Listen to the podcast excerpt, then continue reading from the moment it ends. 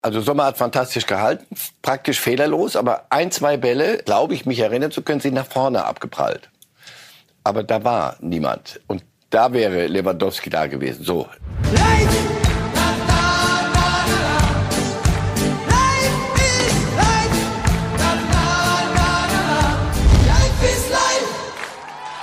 Da jubelt einer und das zu Recht. Traumtor von Robert Lewandowski mit der Hacke trifft er für Barcelona gegen Valladolid. Da sieht man es noch mal wunderbar. Ein Tor, wie wir es in der Form, glaube ich, sogar in seiner großartigen Bayernzeit nie gesehen haben. Also Top-Stimmung bei Robert Lewandowski und Barcelona und hoffentlich auch hier im Studio. Guten Morgen bei Reif ist live und guten Morgen Marcel. Reif. Guten Morgen, hallo. Und ich ahne, es wird eine Sendung ganz nach Ihrem Geschmack, Herr Reif, denn wir können darüber philosophieren, ob ein Lewandowski nicht den Bayern an diesem Wochenende gut getan hätte, ob wir sogar einen Meisterkampf bekommen, eventuell, wenn wir später auf die Tabelle Ein schauen. Unentschieden reicht, alle Dämme brechen wieder. Gut. Und die beste Nachricht für Sie, Herr Reif, nachdem Sie am Freitag mit uns Ihr Leid geteilt haben, in Anbetracht der Tipps, die wir immer von Ihnen verlangen, Sie lagen diesmal viermal richtig, nachdem es am Wochenende vorher Holla. nur zweimal war. Vier Tendenzen, Freiburg-Sieg, Hoffenheim-Sieg, Dortmund-Sieg, Leipzig-Sieg. Die Woche kann kommen? Vier von neun. Und das möchten Sie schon feiern? 100 Prozent Die Latte verbessert. hängt nicht hoch, weil offensichtlich habe ich mich wirklich schon verdächtig gemacht. Ja, ja. Gucken wir, wie es weitergeht. Also, Reif ist live heute mit den Themen, die Sie alle beschäftigen, liebe Fußballfans. Und wir versuchen ohne Arschlochfrage durch die Sendung zu kommen. Aber das Stichwort Arschlochfrage wird es natürlich nachher beim Bayern-Komplex noch geben. Jetzt aber zunächst mal der Blick auf das Transferfinale. Am 1. September, am Donnerstag, ist Schluss. Aber bis dahin kann es noch richtig abgehen. Alle dürfen kaufen, dürfen verkaufen. Und Fredi Bobic, der Manager von Hertha BSC, war am Sonntag zu Gast bei den Kolleginnen und Kollegen von der Lage der Liga, bei Valentina und Walter und hat da noch mal kritisiert, dass eben so lange noch transferiert werden darf. Der Transfermarkt ist ja noch bis zum 1. September Ja. geöffnet. Bevor wir darauf konkret eingehen, Herr Bobic, habe ich ein Zitat von Ihnen gelesen, als Sie sagten, es geht aktuell sehr wild zu auf dem Transfermarkt. Ja. Was ist damit gemeint? Ja, wild in, in der Hinsicht, dass wirklich, äh, man merkt halt, es ist eine unheimliche große Schwemme an Spielern da. Es wird alles rechts und links angeboten. Ähm, wir werden sehr viele Arbeitslose auch wieder haben nach dem ersten. Ja. Da bin ich mir sicher. Und es wird immer mehr und mehr werden. Also die Corona-Pandemie hat auch im Fußball richtig eingeschlagen. Bei normalen Clubs. Wir reden jetzt nicht von Champions League. Die Headlines machen die Champions League Clubs. Die normalen Clubs, so wie wir, äh, wir kämpfen auf dem Markt sehr hart auch um, um, um jede Personalie. Und deswegen geht's da auch sehr wild zu. Also sprich, Deswegen bin ich auch kein großer Freund eigentlich mehr davon, äh, bis, zum, bis zum 31. August oder jetzt 1. September diese Transferliste offen zu haben, weil wir haben in der Zwischenzeit bereits vier, fünf Spiele.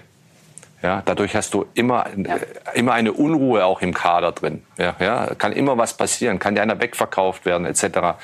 Und das macht es umso schwieriger und das macht es auch richtig wild am Ende, weil verlierst du ein Spiel, kriegst du gleich wieder, ihr braucht ja noch das und das und das und das und das. Es ist nur noch, es wird nur noch angegraben, auch bei den Spielern selbst, auch manchmal im Kader. Und es gibt Unruhe. Und Unruhe ist nicht gut im Fußball. Unruhe ist nicht gut im Fußball, Herr Reif. Bevor wir gleich über Vereine, Spieler etc. reden und vielleicht zu der Unruhe unseren Teil dabei tragen, ähm, Transferfenster 1. September, eine gute Idee oder sollte man wirklich mal sagen, 1. August, macht eure Arbeit dann, solange die Saison noch nicht begonnen hat? So, egal welches Datum, nur bi- bitte nicht, ein Monat wird schon gekickt. Trainer haben doch eine Idee von, von ihrer Mannschaft und also gut, die Bayern, die können rotieren, aber es gibt normale Clubs, die haben eine eine eine Stammelf und da denkst du so, die die bei der bei denen weißt du einen Monat lang nicht, Stamm Stamm macht dir nur nicht so einen Kopftrainer, mach's halt irgendwie, aber danach können wir noch mal neu. Bis dahin kann die Saison in der in der Kürze sein. Also ich, ich hör auf, das, das ist Kostic jetzt bei Eintracht verkauft, Köln verliert Modest mittendrin. Mitten, so, und hatten aber, spielst du mit Modest oder ohne Köln? Das ist für Köln ein, weiß ich, entscheidender Faktor. So, und dann, ah, nee, doch nicht mit Modest. Also, da müssen wir es doch wieder anders machen. Der Anderson sollte eigentlich schon lange verkauft, nee, die müssen wir doch behalten. Das ist, das ist unseriöser Quark. Also, ich, ich kann damit überhaupt nichts anfangen. Und glauben Sie, dass die Ligen da rangehen werden? Denn wir haben es nach meinem Eindruck in dieser Periode häufig gehört von verschiedenen Vereinen, dass sie sagten, eigentlich wollen wir es nicht mehr. Also wer will es eigentlich? weiß nicht, Fernsehsendungen. Oder macht man das nur für uns? Länger drüber, die dann länger drüber sprechen können. Und das ist dann, bringt dann einen zusätzlichen Spannungsfaktor. Und in manchen Ligen ist es der einzige. Wenn ich nochmal drüber nachdenke, eigentlich Doch. ganz gut, dass wir, Dass wir es haben. Dass wir es haben. Denn nur deswegen, lieber Herr Reif, können wir jetzt über Max Kruse sprechen. Das ist nämlich eine der spannenden Fragen. Ist der am Donnerstag tatsächlich noch beim VfL Wolfsburg? Jörg Schmatke hat gesagt, ja, er geht davon aus und klang da recht überzeugt. Und äh, jetzt ist Nico Kovac am Wochenende noch mal gefragt worden, denn es gab während der Woche ein Gespräch zwischen Schmatke, Kruse und Kovac über eine gemeinsame Zukunft, Fragezeichen. Und äh, Kovac hat sich wie folgt dazu geäußert. Ich weiß, in welche Richtung die Spekulationen gehen. Es ist ja, es ist jetzt was offen und jeder kann es interpretieren. Nur äh, komischerweise wird es immer in eine Richtung gehen, äh, die interpretiert wird. Also ich denke, man sollte das so lassen, wie es ist. Es ist, glaube ich, klar und ist für mich klar und eindeutig. Also ich habe mit Jörg auch gesprochen und der Jörg hatte dementsprechend auch seins dazu gegeben. Es geht um Leistung und wenn die Leistung stimmt, dann gibt es überhaupt keine Probleme. Und ich glaube, das hat man, das hat man mit dem mit den 90 Minuten heute auch gesehen. Tja, was hat man gesehen? Dass die Leistung stimmt bei Kruse oder dass sie nicht stimmt? Glauben Sie, Kruse bleibt? Es ist keine gesunde Situation, hast du den Eindruck. Da ist Wolfsburg dann doch schon eine andere, eine andere Liga, als dass sie sich's erlauben könnten, dass permanent über einen Spieler geredet wird. Und da ist ein Spieler, wenn ein Spieler Wolfsburgs Ja oder Nein entscheidet, was Erfolg angeht, dann sind sie also völlig, da habe ich irgendwas verpasst. Max Kruse ist ein spektakulär guter Spieler. In Szenen ist er noch ein spektakulär. Zu Ronaldo kommen wir sicher heute noch, oder? Wenn Sie Der- möchten, kein ich Problem. doch. Also, ist er noch ein Spieler, der einem Club wie Wolfsburg verlässlich weiterhelfen kann? Ja oder nein? Das ständige Gerede, also ich meine, das, das macht Kovac gut, dass er schon länger im Geschäft ist. Ein Nagelsmann, kommen auch noch sicher wir auch dazu. würde möglicherweise irgendwann mal leicht emotionaler reagieren, wenn er nochmal nach äh, Kruse gefragt wird. Das ist, das, das kann so nicht, nicht funktionieren. Ich weiß es nicht. Ich weiß nicht, ob Max Kruse selber auch sagt, pass auf, das, was, was du willst. Und Kovac ist ja einer, der was verlangt von Spielern, auch körperlich und so. Und Wolfsburg muss auch mehr von sich verlangen, als komm, wir kommen irgendwie durch und ab und zu mal eine schöne Szene. Das müsste doch eigentlich auch reichen. Möglicherweise. Ich hatte den Eindruck in den Interviews von ihm nach dem Spiel, da ist auch die, die, das, das Ende der Reise. Und natürlich, Bobic hat es vorhin gesagt, Transfermarkt, man muss auch gucken, wie man ähm, Kapital nicht vernichtet. Natürlich sagen Schmatke und Kovac-artig, wenn die Leistung stimmt, dann ist doch, gibt's überhaupt keine Frage. Ach nee, ach nein, bis, zu, bis zum nächsten. Also Gefühl eher Abschied, so geht's mir. Ich glaube ja. So sieht es auch bei Kalajdzic aus. Glaubt man, ja, er war nicht im Kader jetzt beim Spiel gegen die Kölner und Trainer Materazzo hatte gesagt, er ist nicht frei genug im Kopf, um performen zu können. Aber so richtig weit ist man mit Wolverhampton auch noch nicht gekommen. Die Stuttgarter wollen 25 Millionen und jetzt hat Materazzo auch schon mal nachgelegt. Also wenn da jetzt keine Einigung in den nächsten zwei, drei Tagen kommt, dann möchte ich am Freitag mit ihm über eine Vertragsverlängerung sprechen, denn dann ist er am Zug. Geht sich das noch aus mit der Premier League und Kalajdzic? zurück auf Null, weil Materazzo Trainer ist und sagt, kann- mir irgendjemand mal hier endgültig, wir sind, glaube ich, vier Spiele gespielt. Ich meine, was, was haben wir vor mit diesem Club? Wollen wir die Saison spielen oder nicht? Oder wollen wir uns mit Kalajdzic beschäftigen? Mit Ja, mit Nein? Ich denke, sie sind sehr weit mit Wolverhampton. Da geht's noch ein bisschen um.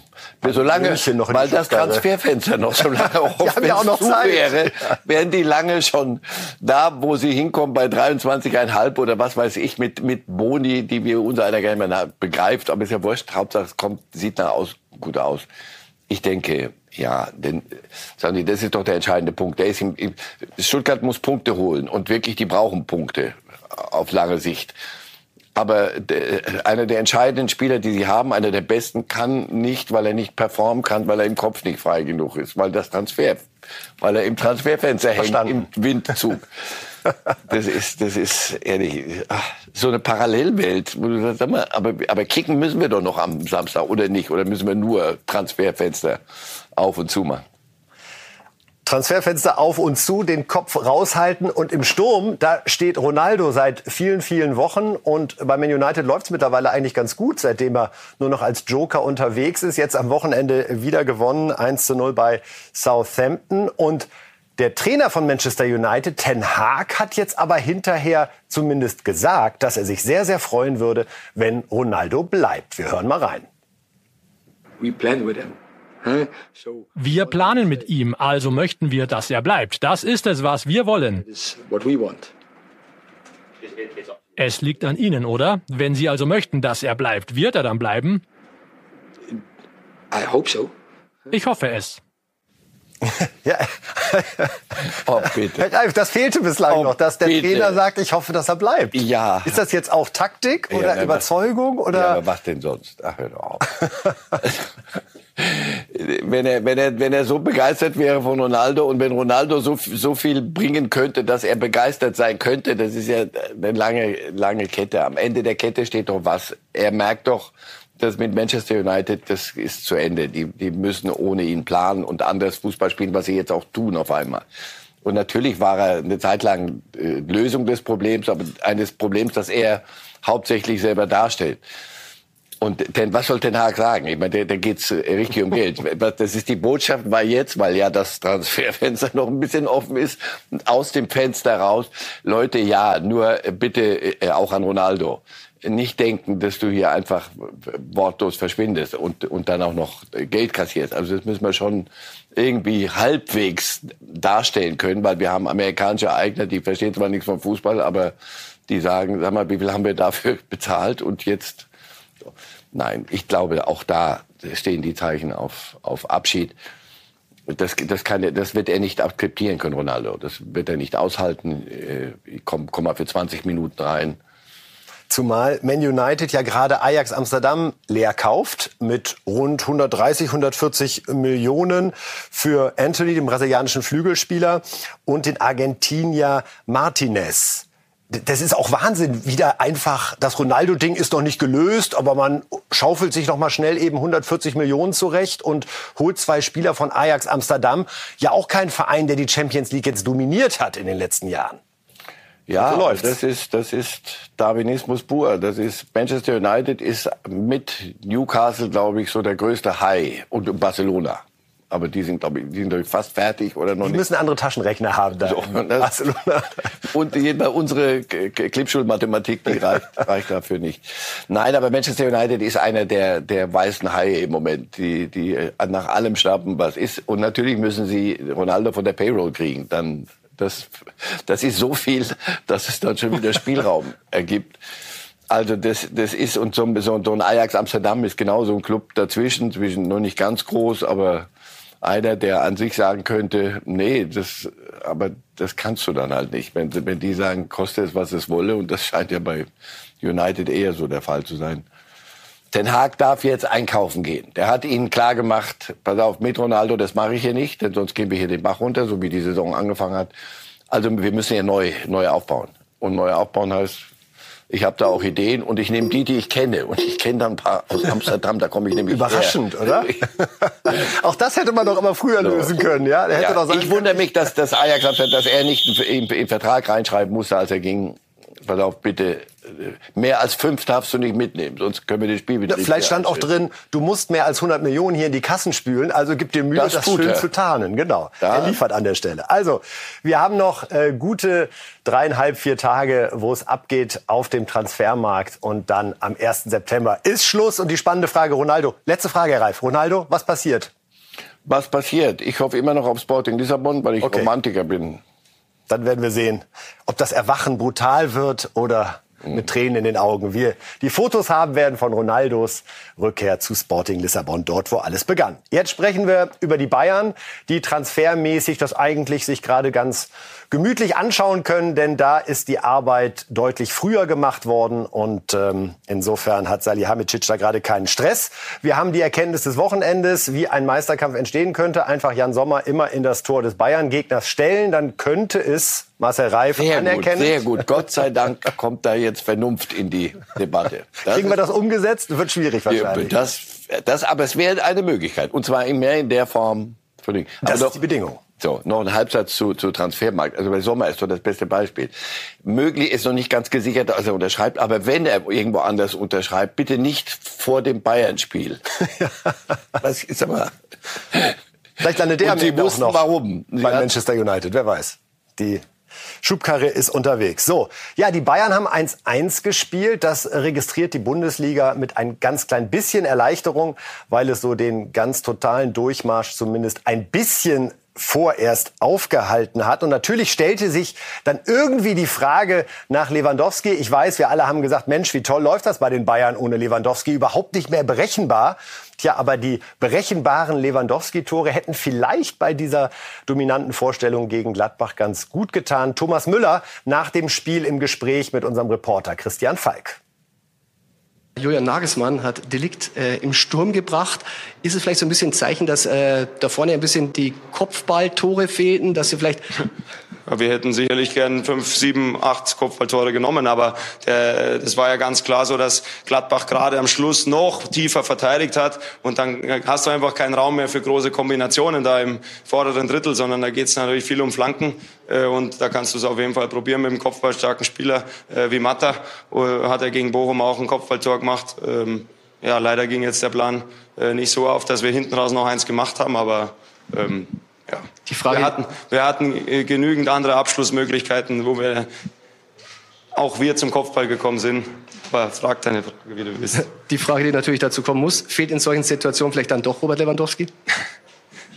Wir haben schon mehr als zwei Fragen, aber ich habe ja vor ein paar Wochen schon gesagt, die Fragen werden kommen. Dass das bei so einem Spiel passiert, ist natürlich äh, unglücklich, aber ich glaube nicht, dass er Thomas, vielen Dank.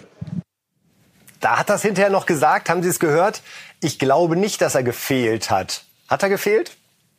In, in be- bestimmten Situationen ja. Also Sommer hat fantastisch gehalten, praktisch fehlerlos, aber ein, zwei Bälle, glaube ich, mich erinnern zu können, sind nach vorne abgeprallt. Aber da war niemand. Und da wäre Lewandowski da gewesen. So, reicht das jetzt, um eine Grundsatzdiskussion zu führen? Nein. Fürchte Bayern nicht. haben sich so viele Chancen ohne Lewandowski rausgespielt, dass sie das Spiel nochmal gewinnen. Äh, aber ja, es wird immer wieder eine Situation geben, wo du sagst, guck mal, da stand doch immer der Pole mit ernstem Gesicht, aber er stand da und eine kurze Bewegung und da war das Ding drin. Also, ich denke, wir, wir- ich wollte gerade sagen, wir können das so in den Akten legen. Nein, wir werden es natürlich Wir nicht es natürlich nicht zu den. Akten legen. Es ist nur einmal so die spannende Frage, finde ich, so die Bayern-Brechstange. Bei solchen Spielen, wer steht dafür? Ist es tatsächlich möglicherweise die Licht? Äh, der Van Beuten-Vergleich fiel, glaube ich, auch Ja, einmal am ja, Wochenende. ja, das war auch so jemand, da hat man gesagt, gut, Kopfballstark gilt ja nicht nur für hinten, sondern wenn ich so einen Turm hab, dann stelle ich den da vorne rein. Choupo-Moteng möglicherweise auch eine Möglichkeit. ihn. aber, du das sind halt die zwei, die in Frage ja, kommen. Ne? Ja, sie haben sich entschieden, nicht Lewandowski als wie, wie Zielstürmer, Stoßstürmer zu ersetzen. Ich sage immer Mittelstürmer. Mittelstürmer, so wie früher. Da war eine Neun drauf hinten, da wusste man, ah, das ist der. Eigentlich ganz einfach, ja. Ja, aber der Fußball ist so kompliziert geworden. Sie haben sich entschieden, nein, wir gucken nicht eins zu eins als Ersatz für Lewandowski, sondern wir machen es mit dem, mit dem Wanderzirkus da vorne. So. Und das funktioniert ja auch. So, bevor, bevor, wir reden noch über, dass die Bundesliga jetzt spannend wird, kommen wir noch dazu. Ein bisschen später. So, gut, also. Die, die Frage nach Lewandowski, das haben wir doch hier auch besprochen, wird, wird sich immer stellen. Der Mann hat doch 40 Tore gemacht. Das, der war doch nicht irgendwer, sondern äh, Weltfußballer und alles, alles drumherum. Ja, wenn Bälle nach vorne abspringen und die anderen aber alle immer noch am Rotieren sind, ist möglicherweise zum Zeitpunkt X zu der einen Zehntelsekunde keiner direkt vor Sommer, um den Abpraller zu verwandeln. Aber sie werden es trotzdem irgendwie ganz gut hinkriegen, glaube ich. Und ich, bei Mané habe ich den Eindruck, er versucht den Gerd Müller-Rekord zu knacken, ausschließlich mit Abseitstoren. Was der jetzt in dem Nein, aber wir, wir, wir, die Art, wie der damit umgeht. Ich, ich bin so, ich bin so verknallt. da ruht einer in sich selbst, oder? Und hat einfach ja, Spaß. aber das ist so eine, so eine Art, mit Fußball umzugehen. Auch bei aller Ernsthaftigkeit dann auch zu wissen, so jetzt kommen, die gucken wieder und wahrscheinlich wird's wieder abseits sein. Und wenn nicht, dann freut er sich wie ein Kind. Es ist ein großer. Einer, der nicht glücklich war mit der Schiedsrichterleistung nach diesem 1 zu 1 gegen Gladbach, ist Julian Nagelsmann. Ist auch richtig aneinandergeraten da mit dem Schiedsrichterteam. Und dann hat er hinterher erklärt, was passiert ist und dann fällt eben diese Formulierung Arschlochfrage, die jetzt für Diskussionen sorgt. Julian Nagelsmann. Ja, das war ein klares Foul an Leroy Sané. Das hat, glaube ich, jeder gesehen. Das Kramer, das war, glaube ich, sein, weiß nicht, 15. Foul gegen ihn. Der ist ja clever. Ich mag ihn ja. Ne? Ich will ihn jetzt gar nicht kritisieren, aber er ist ein cleverer Spieler, der weiß, dass Leroy paar PS mehr auf die Straße bringt, was den Speed angeht. Und dann macht er halt so ganz kleine Kontakte im Dribbling. Die ganze Zeit, erste Halbzeit schon drei, vier Aktionen, wo er immer so ein bisschen in die Achillessehne tritt. Und irgendwann fällt halt der Spieler mal, weil es einfach zu viele Kontakte werden oder du das Speed verlierst. Und das war ein klares Foul. Das war dann, glaube ich, das Foul, wo ich mich aufgeregt war. Nicht mehr von Kramer, der nicht mehr auf dem Acker war, aber es war von jemand anders. Und er lässt er weiterlaufen. Da habe ich halt gefragt, ob das Headset funktioniert. Weil die Kommunikation findet immer nur mit mir statt. Ja, aber die sprechen nicht mit dem Schiri, der auf dem Platz ist. Und deswegen stehen doch da alle außen rum, dass wenn es er nicht sieht, dass ein anderer sieht. War natürlich eine Arschlochfrage, ist ja klar. Deswegen ist die gelbe Karte schon berechtigt, aber äh, ja. Ich glaube, er weiß selber, dass das jetzt nicht die allerbeste Leistung heute war. Formulierung Arschlochfrage. Ist das Bayern-like? Die ganze Aufgeregtheit über die Schiedsrichterleistung war nicht, nicht Bayern-like. Das Beste noch war daran äh, Arschlochfrage. Weil er bezeichnet sich ja selber in der er sagt, das war eine Frage aus der Kategorie, die stellt man nicht. Das war schon. Das war noch ein bisschen aus vom Baum der Erkenntnis doch noch was genascht. Vorher war es eine Aufgeregtheit. Ja, das ist die eine Szene, das Foul an Sané am, Straf, gegen den Strafraum steht 1-1 und ich weiß nicht, ob schon 1-1 stand, aber es ist, geht alles in eine Richtung. Ja, das war ein Foul. Das hat der Schiri übersehen. Aber ansonsten taugt es, dieses WADA, die, dann, die er dann nach dem Spiel, konnte sich gar nicht beruhigen, die taugte nicht für diese Schiedsrichterleistung. Nach meinem, ich habe das Spiel auch gesehen. Subjektiv, wie gesagt, wenn du FC Bayern bist und es steht 1-1 am Ende, dann bist du nicht glücklich zu Hause. Und dann Warum hat er sich so aufgeregt? Weil er noch in seinem Leben noch nicht so tausend Spiele gewonnen hat und tausend Spiele verloren hat und wichtig und mal geheult und gelacht, sondern er ist noch, da ist er, ist er noch ein junger Trainer. Da hat also den Eindruck, der hatte den Kampf, das, das kann doch nicht sein. Wir spielen, wir, es war das beste Bayern-Spiel der Saison. Ja, das muss man. Auch aus Ihrer Sicht? Absolut. Deswegen, ähm, und gegen einen Gegner, der jetzt auch mal versucht hat, gegenzuhalten. Also das war, und die dann so spielen, das war gut. Und dann gelingt's nicht und dann ist es, stellen Sie sich mal Carlo Ancelotti vor an so einer Stelle. Man, hätte sich eine halbe Stunde über das Headset des äh, Ding aufgeregt. Die, die regen sich auch mal auf, aber die wissen, pass auf, nach dem Spiel, es ist gut jetzt. Jetzt ist gut, gut, gut. Also, nicht mehr draus machen, als, als es ist. Und er selber, wenn er sich selber das Spiel nochmal anguckt, wird er auch mit den Zahlen ein bisschen runterkommen. Das war gefühlt das 15. Foul von, von Kramer Ding. Ah nee, der war ja da gar nicht mehr auf dem Platz. Da war oben Sturm im Kopf. 1-1. Wie kann das sein nach so einem Spiel? Doch, weil das Leben so ist und wir lernen alle dazu. Didi Hamann, äh, der Kollege von Sky, hat in dem Zusammenhang kritisiert, dass Nagelsmann auch an der Seitenlinie sehr, sehr aktiv sei. Für seinen Geschmack, für einen Bayern-Trainer zu aktiv, weil auch das sich übertragen könnte auf Teile der Mannschaft, diese Unruhe, die da aus der positiv gemeinten Emotion entstehen soll. Teilen Sie das?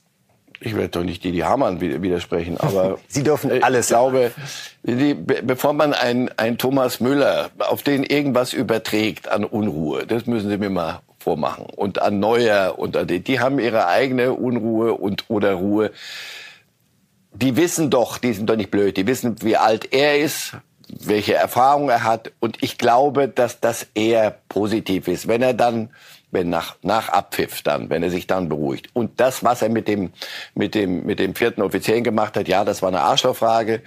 Sollte er nicht zu oft solche Fragen stellen, denn das bringt dann eine andere Gemengelage rein, so dass die Schiedsrichter sagen, pass auf, das ist, das, das ist ein bisschen zu viel. Und dann kriegt er halt gelb, das muss er sehen. Aber ich glaube nicht, dass er der Mannschaft eher schadet. Ich glaube, die nehmen auch mal einen Bayern-Trainer, der, wenn es nicht so läuft, auch ein bisschen äh, aktiv ist. Was, was, was wollen wir? Wollen wir, dass, sie, dass jede Mannschaft 6-0 herspielen oder dass er in Ruhe sich dann auf den Klappstuhl setzt und sagt, sagt weckt mich, wenn es vorbei ist. Er hat es vielleicht auch gespürt, dass dieses Spiel so in diese Richtung laufen würde. Es stand ja sogar lange Zeit 0-1. Ja, Ja, weil da, du, irgendwann hast du ja das so, so Sommer. Ich, das haben wir, ich habe das schon, weiß nicht, wie oft erlebt, dass ein, ein, Torwart irgendwann mal anfängt, übermenschlich zu werden. Also du denkst, das kann nicht wahr sein. Jeder Ball kommt auch in die Richtung, er macht alles richtig. Und da hast du das Gefühl, die schießen kein Tor heute, die können sich auf den Kopf stellen. Das ist, und das spürst du, spürst, dass du selber, und siehst, dass du richtig guten Fußball spielst und denkst, ach komm, das wird schwer heute. Es wird die Meisterschaft nicht völlig in eine andere Richtung lenken. Thomas Müller haben Richtig. wir noch mal aus der Interviewzone. Dem ist dann ein Versprecher sogar zweimal unterlaufen, woran man merkt, wie ja, die Bayern selbst ein Unentschieden gegen Gladbach einordnen. Nochmal Thomas Müller. Ich glaube, das Spiel heute, das hatte weder mit irgendeinem Spiel in der Vergangenheit was zu tun. Wir haben auch schon mal ein Spiel verloren, äh, als bei Gladbach noch der Arango die Tore geschossen hat vorn. Wenn wir das in die, ins Resümee auch noch mit einbeziehen, dann. also ich glaube, man hat nicht gesehen, dass wir hier von einem äh, Angstgegner gespielt haben, sondern wir haben eigentlich selten, dass ich mich erinnern kann, dass wir über, von der ersten bis zur 90. Minute so ein Spiel durchgezogen haben. Wir haben ja eigentlich kaum was zugelassen, oder? Also kann mich kaum erinnern. Und dementsprechend ähm, für Gladbach natürlich ein glücklicher Sieg, aber auch ein Sieg, den sie sich irgendwo erarbeitet haben. Äh, ja, kein Sieg, aber so fühlt sich's an. This okay. is how it feels.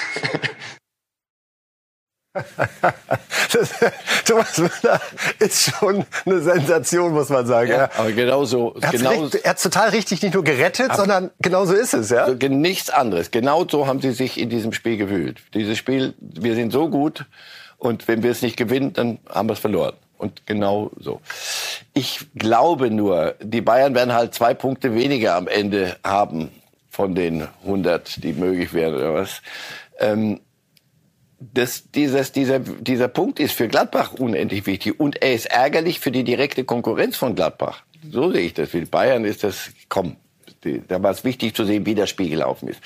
Aber der Punkt für die direkten Konkurrenten um Plätze so wie Europa League, vier, fünf, vier vielleicht sogar, ähm, so viele werden den solche Spiele dort nicht so dort hinkriegen. So oft wird ein Torhüter so da nicht spielen. Und da weißt du bei Bayern, wenn, wenn jeder, der der direkten Konkurrenz dort einen Punkt holt, das ist ein Punkt, der stand nie auf der Rechnung irgendwo. Und deswegen war das für Gladbach super. Ähm, das hat Spaß gemacht zuzugucken, wie die gespielt haben, wie die aus ihren Möglichkeiten ihres geholt haben. Aber wie Müller sagt, 90 Minuten die Bayern mal wirklich von A bis Z gefordert mal und das auch durchgezogen. Das war war wichtig. Die Bayern waren dann am Sonntag auch wieder gut drauf, trotz des Unentschiedens. Traditionelles Fotoshooting mit Lederhose und Weißbier. Doch wenn Sie genau hinschauen, liebe Fußballfans, dann wird Ihnen eines ausfallen, auffallen. Einer ohne Weißbier habe ich so bei diesem Foto auch noch nicht gesehen. Den Hintergrund lösen wir gleich auf. Da noch nicht. Gucken Sie mal, vorne rechts Sadio Mané, der Spaßvogel der Mannschaft, während alle prosten hebt er ausschließlich den Daumen. Erstmal sehen wir da wirklich gute Stimmung. Thomas Müller macht da weiter. Also das 1 zu 1 scheint da nichts groß verursacht zu haben. Hintergrund ist, er ist gläubiger Moslem, trinkt keinen Alkohol, Herr Reif. Und äh, wir haben gesehen, auch schon mal bei Chelsea hatte er seinen Mitspieler Minamino gebeten, bei der Siegerehrung nicht mit Champagner zu spritzen in seiner Nähe. Einfach erklärt und einfach erklärt und äh, daraus kein Thema gemacht und wenn nicht, wird er sie freundlich anlächeln, wird er sagen, was soll ich Ihnen noch erklären? Ja, äh, Nick, ich kannte die Szene nicht, aber da ist einer mit sich und der Welt im Reinen und macht daraus auch keinen Hehl und bis dahin ja und dann keinen Schritt weiter. Sehr gut. Wir gucken uns noch mal die Tabelle an, während wir nämlich zum oh. Thema ja, aber die Tabelle der vergangenen Saison zum so. gleichen Zeitpunkt, Herr Reif, ah. ganz speziell, während wir jetzt nämlich über Christian Streich und Urs Fischer sprechen und ihre beiden Vereine, gucken wir noch mal kurz zurück. Wie sah das eigentlich nach vier Spieltagen in der vergangenen Saison aus? Ja, Wolfsburg Erster von Bommel. Da war die von Älteren noch unter Meister, uns die Meisterfrage. Erinnern ja. sich, genau. Und er also, sagte, ja, kann ich mir vorstellen. Ja, so ist es. Äh, wir sehen auch da, dass Freiburg schon auf Platz 5 stand und auch Union auf Platz 8. Also die haben auch schon in der vergangenen Saison wirklich gezeigt, was da geht. Und äh, wir werden jetzt direkt mal rüberspringen auf die aktuelle Tabelle nach vier Spieltagen. Und da kann man sich gar nicht tief genug verneigen, Herr Reif, oder? Auf Platz zwei Union Berlin mit zehn Punkten, die jetzt gegen die Bayern spielen am Samstag. Und Freiburg mit neun Punkten auf Platz drei. Niemandem was geklaut. Und wie gesagt, letzte Saison und die Saison davor immer schon ihren Job gemacht. Das wird so nicht bleiben. Und das Gute ist, die wissen selber. Da können wir denen jetzt noch so viel reinreden und Europa und Champions League, sondern da sind Urs Fischer und Christian Streich dann doch ähm, klar im Kopf und werden schon dafür sorgen, dass auch sonst niemand da verrückt wird. Aber das ist, das bildet doch nicht irgendeine Fantasie ab, sondern einfach so, wie sie, wie sie, wie sie Fußball spielen. Und so wie sie mit sich selber, wir haben das jetzt ein paar Mal schon gesagt, mit sich selber im Reinen sind. Wir haben da, wie ich finde, noch eine ganz bemerkenswerte Statistik, liebe Fußballfans. Äh, Dienstzeit der aktuellen Trainer bei ihren Vereinen. Wer ist da eigentlich in der aktuellen Bundesliga am längsten bei seinem Verein? Und äh, die Übersicht lässt einen fast ein bisschen erschaudern, wenn man bedenkt, wie lange die Trainer nur noch im Amt sind. Auf Platz eins, er überstrahlt alle, Christian Streich seit 2011 bei Freiburg. Aber dann kommt auf Platz zwei schon Urs Fischer und dem reichen dafür vier Jahre bei Union. Und dann haben wir schon Thomas Reis, Matarazzo bei Stuttgart, Svensson bei Mainz. Der Svensson, Herr Reif, ist erst seit gut anderthalb Jahren da. Und ist schon und ist schon der fünftdienstälteste Trainer von den aktuellen in der Bundesliga. Bevor wir gleich noch mal zu Freiburg und Union kommen, da scheint irgendwie was falsch zu laufen, oder? Greifen die Trainer, äh, greifen die Vereine zu oft daneben? Haben wir ein Problem bei den Trainern in der Bundesliga? Ich glaube nicht, dass es schon mal so kurz nur war, dass die Trainer sich bei ihren Vereinen halten konnten. Ich glaube, man muss aufpassen. Die Trainer und die Vereine. Äh, wir finden da vorne keinen, der Top-Top-Clubs, also die um, um die Champions League spielen, da ist der Druck ein anderer. Und wenn dann mal eine Saison nicht ganz super läuft, dann Rose in Dortmund, dann fallen da ganz andere Entscheidungen. Das sind alles Clubs, die es sich leisten können und die auch im Widerspruch zu dem stehen, was ich immer erzählt habe. So drei Jahre ist so die Halbwertzeit von Klopp, von Guardiola. Die zeigen gerade, dass sie es anders zwingen werden, aber in, auf der, auf der, da oben, in der, wo die Luft so dünn ist, da brauchen sich Trainer auf, da ist der Druck äh, ganz anders. Streich kann in Freiburg die nächsten 30 Jahre noch, ey, davor war er schon seit 1900 war er ja schon im, im Leistungszentrum. Also das, das, das ist was anderes. Urs Fischer ist genauso, weil sie, die können dann die, die DNA eines solchen Clubs aufsaugen oder sie passen von vornherein dazu und die arbeiten in Ruhe weiter, weil sie andere Ziele haben. Und dann gibt's dann, wenn man so in Ruhe arbeiten kann, auch diese Ausreißer nach oben, wie, wie die Beispiele Union und, und äh, Freiburg zeigen, auch Mainz. Ja, das, das, das, da, da stabilisieren sich die Dinge und die, die, da ist die mediale Begleitung nicht so, außer dass wir Ihnen jetzt gerade einreden, so, aber jetzt Champions League hier, hallo, gehen Sie mal zu Christian Streich. Also wenn Sie das mit mir machen, schicke ich Sie sofort dahin. Sie fahren jetzt bitte dahin und sagen, so, wie ist das jetzt mit der Champions League? Jetzt müssen wir aber schon mal darüber reden. Und dann, wenn Sie da sauber rauskommen, also das ist etwas anderes als Dortmund, Bayern, auch selbst Bayern. Ja, wenn dann da nicht die Dinge super laufen, dann äh, glauben Sie, Denk Einer von den beiden wird noch mal wechseln innerhalb der Bundesliga? Ja. Auch Urs Fischer nicht? Glaube ich nicht. Da hätte ich ja gedacht, dass der diesen oder letzten Sommer doch von einem der anderen Clubs versucht wird, abgegriffen es zu werden. Es gab auch schon Anfragen, es gab auch schon Ideen, ganz sicher, natürlich, weil das ist einer, der eine Ruhe ausstrahlt und Clubs, die auch dahin möchten, nicht da, wo die Bayern Da wollen sie sind. eigentlich alle hin, ne? Ruhe da möchten auf der sie hin, in Ruhe und dann kommen die Dinge. Die Dinge kommen schon. Das ist ja einer, der, der sagt, wenn wir unseren Job machen, dann haben wir keine Garantie, dass wir deutscher Meister werden. Aber wenn wir nicht unser Ding machen, dann kann ich Ihnen garantieren, dass wir Probleme kriegen. Und das haben die dem abgekauft. Und so läuft das. Und den kriegen sie ja nicht dazu, der, der, ist, der ist ja fast noch schlimmer. Als Streich wird ja sauer. Wir aber können der jetzt einmal anhören, Herr Reif, weil es ist genau wie Sie sagen, in einer Klarheit der macht dich und fertig. Entspanntheit. Er macht uns fertig und jetzt macht er auch Sie fertig, liebe Fußballfans. Hier ist Urs Fischer im Original.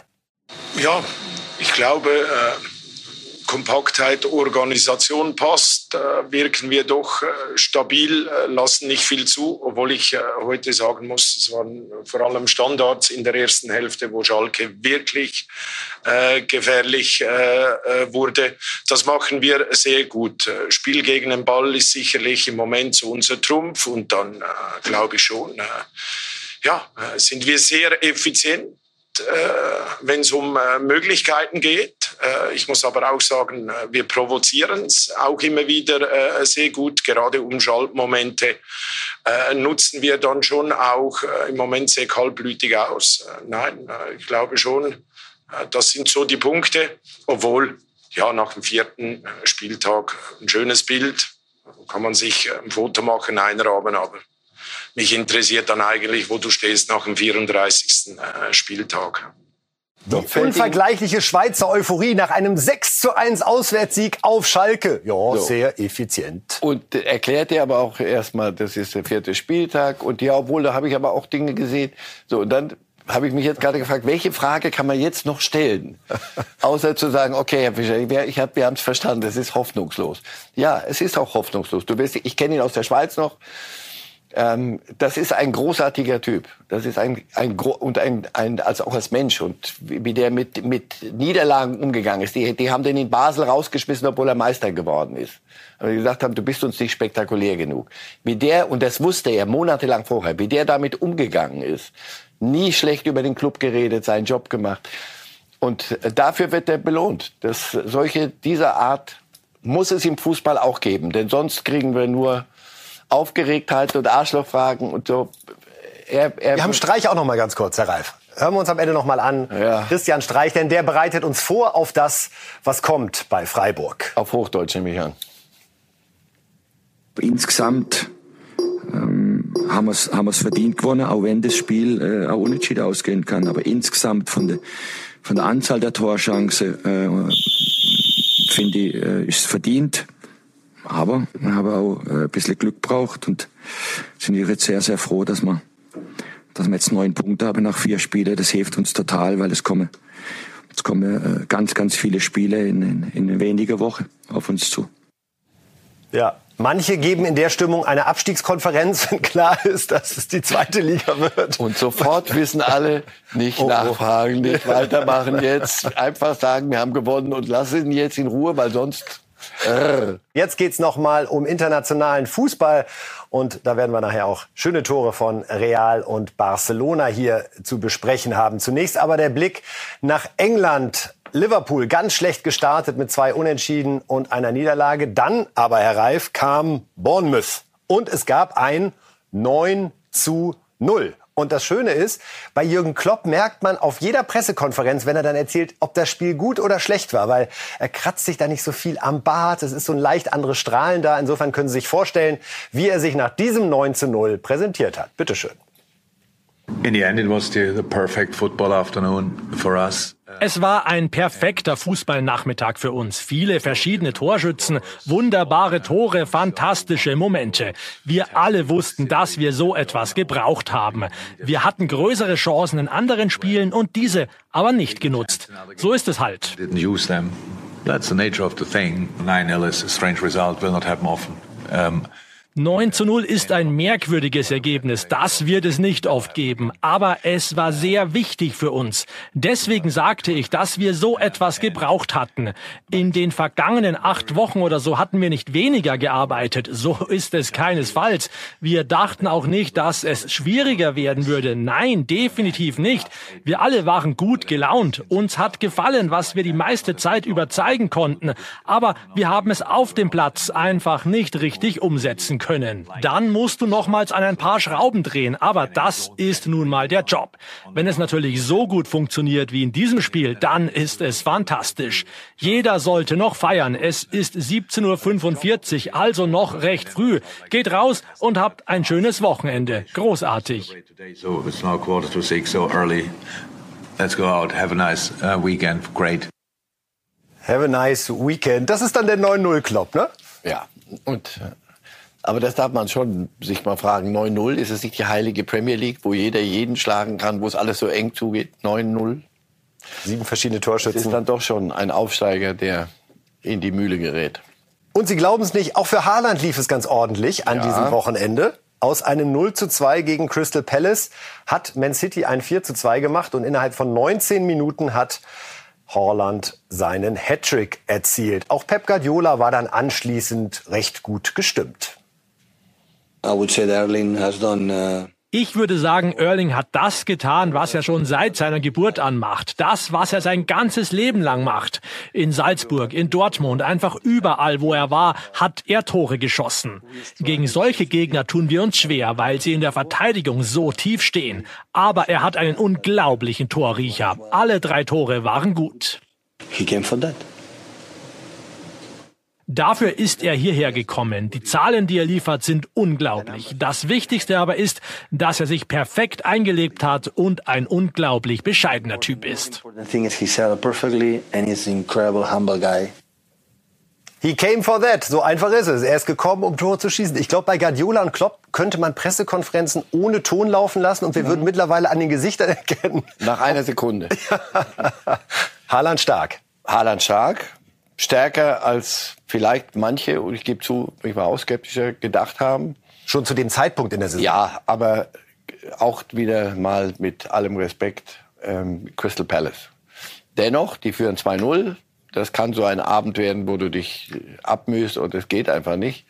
Aber dann macht er auch auf engem Raum drei Tore. Ja, lass uns, lass uns das alles dann bewerten, wenn wenn's wenn's ernst wird. In, in wirklich großen Spielen. Alles, was ich höre aus Manchester, sie, sie Guardiola verändert ein bisschen die Art, Fußball zu spielen. Dieser manische Ballbesitzfußball, er lässt auch dem Gegner mal den Ball, um Räume zu schaffen für, für Haaland. Also sie passen sich auch Haaland an. Anfangs hieß es ja, er wird sich an uns anpassen müssen. Ähm, solange er so liefert, äh, wird, wird es funktionieren. Interessant zu beobachten, wie das weitergeht mit Haaland und Man City. Wir schauen auf die Tabelle der Premier League, wie es da ausschaut. Und wir sehen ganz vorne nach wie vor der FC Arsenal. Vier Spiele, vier Siege. Manchester City direkt dran. Und Liverpool grüßt jetzt auch in der ersten Hälfte. Sie da, Platz neun mit fünf Punkten. So viel also zur Premier League an der Stelle. Jetzt wollen wir Tore sehen und wir wollen natürlich Lewandowski Tore sehen gegen Valladolid. Valladolid. So spricht man es korrekt aus. Vielen Dank, Herr Reif. Bitte. Ging's munter los in der ersten Halbzeit. Da stand es schon 2 zu 0 und das erste Tor war Lewandowski. Auch das macht er wirklich wahnsinnig stark. Da am langen Pfosten, hohes Bein. Ein Mittelstürmer. Ein Mittelstürmer-Tor, genau, da sehen wir es. Also wirft er alles rein. Ah, da ist auch einer irgendwie recht glücklich dann doch. Und das 2 zu 0 auch noch vor der Pause durch Pedri. Barcelona schießt und feiert sich da in einen Rausch. Also 2 zu 0 zur Halbzeit und dann ging's munter weiter. Fast hätte auch Lewandowski drei Treffer erzielt, wie wir gleich sehen. Aber hier zunächst sein zweites Tor wunderbar mit der Hacke, Herr Reif. Was sagen Sie? Schick. Le ja, ja, ja, leicht abgefälscht und das macht die Sache nicht, nicht einfacher für den Torhüter. Aber auf die Idee zu kommen, da läuft bei jemandem, der ist da, wo er hin wollte, der ist mit sich ganz in, in, in einer glücklichen Phase. Dann wieder Lewandowski an die Latte. Das wäre das 4 zu 0 schon gewesen.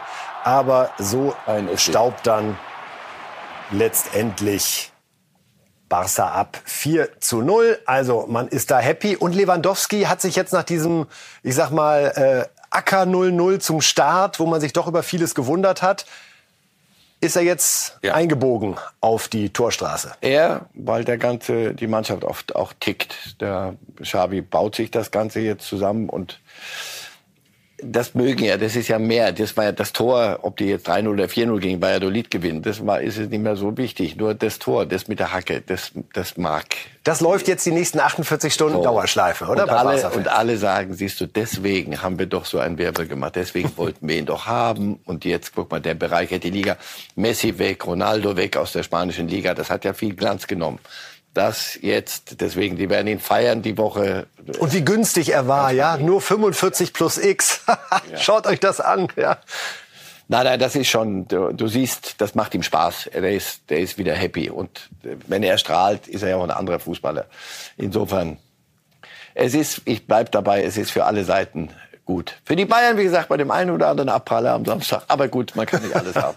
so profitiert dann eben Roberto von einem Lattenabpraller und macht dann später das 4 zu 0 für Barcelona. So, Real Madrid hat auch gespielt bei Espanyol Barcelona. Da stand es lange Zeit 1-1 und man dachte, huch, geht das möglicherweise schief für den Champions League-Sieger? Dann trifft Benzema, wer sonst, Überraschung, in der 88. Genau, ist dieser Franzose, Herr Reif, der da bei Real Madrid vorne spielt.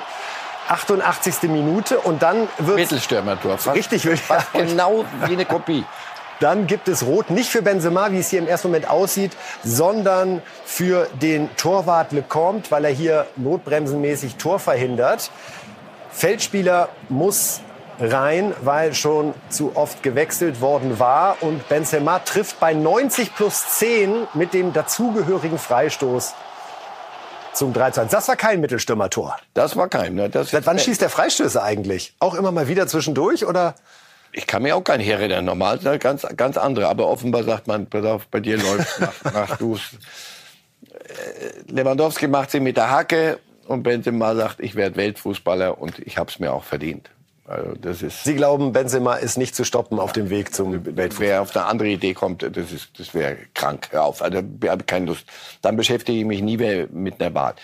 Das, was der in den letzten zwei, drei Jahren abliefert, am Stück, am Stück, und zwar in, auf höchstem Niveau, Respekt. Hat jetzt, glaube ich, auch mehr Tore als Raoul erzielt. Also ist Richtig, wirklich die inner Realrekorde, die wissen, was sie an ihm haben. wird ein spannendes Spiel Real gegen Barcelona. Ja, freuen ja, wir uns. und auch wieder, da gucken sich dann zwei auf wie ah, die verdammte Augenhöhe. Aber mit, wenn so zwei Mittelstürmer aufeinandertreffen, Sind wir dabei. schon was haben. Tabelle Spanien hätten wir an der Stelle möglicherweise noch für Sie. Da kommt sie schon. La Liga zeigt sich halbwegs so sortiert, wie man das aus der Distanz erwartet. Denn Real Madrid auf Platz 1, drei Spiele, drei Siege und Barcelona auf Platz 3. Jetzt mit zwei Siegen, einem Unentschieden, 8 zu 1 Tore. Klingt irgendwie nach einem ganz runden Start. Gucken wir noch mal ganz kurz auf die zweite Hälfte, wenn wir sie da haben. Und wir sehen, Atletico hat noch ein Nachholspiel, derzeit nur mit drei Punkten auf Platz 12. So, jetzt wollen wir nach Frankreich gucken, wo wir ja zumindest angenommen hatten, ob Paris wirklich mal es schaffen sollte, jedes Ligaspiel zu gewinnen. Denkste, Volland hatte was dagegen. Ein deutscher Stürmer hat getroffen für Monaco. Hier sehen wir das Führungstor, bei dem er sich leider verletzt und dann kurze Zeit später ausgewechselt werden muss, setzt sich da sehr, sehr gut durch. Fast auch ein Mittelstürmertor. Ja, ja, Und da eine Art. kommen leider schon die Schmerzen bei Kevin Volland. Ich weiß, dass Sie ein großer Fan von ihm sind, Herr. Ja, weil ich, das ist einer, der nie mehr aus sich gemacht hat, als er ist, der Spaß hat. Ganz kurz den Elfmeter, Neymar. Man ist immer versucht zu sagen, war keiner, wenn Neymar beteiligt ist, aber das war halt einer und er schießt sie mittlerweile selbst. Mbappé durfte nur einmal ran, hat verschossen. Jetzt kümmert sich der Brasilianer selbst, aber am Ende nur ein 1 zu 1 gegen Monaco. Parallelen zum FC Bayern. FC Die Bayern. Giganten straucheln. Ja, ja. Der, das, diese Art Straucheln hätten viele gern. Monaco ist zu, bei denen, so wie Gladbach, aber wirklich auf so viele Parallelen. Gladbach, Angstgegner der Bayern, die letzten. Ist bei Monaco auch so, ja? Und Monaco auch so. Letzte Saison zweimal, die haben beide Spiele nicht, nicht verloren. Äh, Das gibt solche, solche Abende. Ich glaube, sowohl die Bayern als auch Paris werden am Ende ziemlich weit vorne Die liegen. trauen sich aber heute wieder was. Am 29. August 2022 spricht Marcel Reif diese Worte. Bayern und Paris bleiben Favoriten in ihren Ligen und wir werden dann im Mai wissen, Überprüfen. Wie, es, wie es ausgegangen ist. Ja, jetzt sind wir fast schon am Ende, äh, was die heutige äh, Sendung betrifft. Wir haben also gesehen, Barcelona, Real marschieren, Paris und Bayern in Unentschieden. Liverpool Liverpool und Man City grinsen um die Wette nach ihren ruckelt sich zurecht nach dem vierten Spieltag, wenn wir auf die Tabellen gucken. Und die Engländer spielen schon wieder diese Woche. Das heißt, wenn wir am Donnerstag diesmal schon äh, wieder da sind an der Stelle, dann gibt's da, die legen jetzt los. Weil die haben ja auch ein paar Spiele mehr zu erledigen. Ne? Und die WM steht vor der Tür, also muss man jetzt alle zwei Tage spielen. Die Bayern spielen Pokal diese Woche. Das müssen sie noch nachholen. Und wir sind Bei zuversichtlich, Köln. dass es gelingen wird an der Stelle. Wenn wir sonst jetzt mal so ein Mini-Mini-Zwischenfazit ziehen nach vier Spieltagen, wir haben uns gerade auch die Tabellen der anderen Ligen angeguckt. Gibt es was für Sie, Herr Reif, so nach dem, ich sag mal, nach dem Fußballmonat August, wo Sie einen Eindruck haben, da geht die Reise hin in dieser Saison? Ähm, diese Hoffnung, dass wir eine sehr starke WM erleben, weil sie mitten in der Saison stattfindet. Ich finde, die wird genährt, wenn man sieht, wie gut die Topstars schon drauf Nein, sind. das ist, das ist ja das Beste, an, das einzige, wenn von mir aus das einzig Gute an dieser Katar-WM, dass die, die, die Topspieler, die wir gern sehen möchten bei, einem, bei, einer, bei einer solchen Weltmeisterschaft, nicht kaputt sind von einer schon 100 Spiele dauernden Saison, sondern dass die kommen noch noch in einem, hoffentlich in einem Zustand, wo wir Spaß daran haben werden. Weil ich mich wirklich nicht erinnern kann, wann ich zuletzt mal eine WM gesehen habe, wo, wo diese Ronaldos und Messis zu ihrer Zeit und jetzt andere wirklich mein Topform waren. Die haben sich dann durch, durchgeschleppt. Also, ja, irgendwas Gutes muss Katar haben. Nur Haaland, den werden wir nicht sehen. Schade. Ja. Aber Guardiola, glaube ich, wird auch deswegen sehr in sich hineingrinsen, weil er dann natürlich einen noch ausgeruhteren ja. Haaland hat, wenn es ähm, 26.12. in England schon weitergeht. Da kennt man an der Stelle ja nichts. Ja, so, das war's heute von uns, Herr Reif. Vielen Dank, dass Sie die Zeit gefunden haben, mit uns mal zu gucken, was an diesem Wochenende so los war. Wenn Sie Reif ist live wieder sehen, hören, oder was auch immer möchten, dann sind Sie am Donnerstag hier, diesmal nicht am Freitag, sondern schon am Donnerstag um 8 Uhr, an dem Tag, an dem also bei den Transfers die Tür zugemacht wird. Wir freuen uns auf Sie. Nochmal danke, Herr Reif. Danke fürs Zuschauen und Zuhören. Das war's von Reif ist live an diesem Montag. Bis dahin. Tschüss. Live!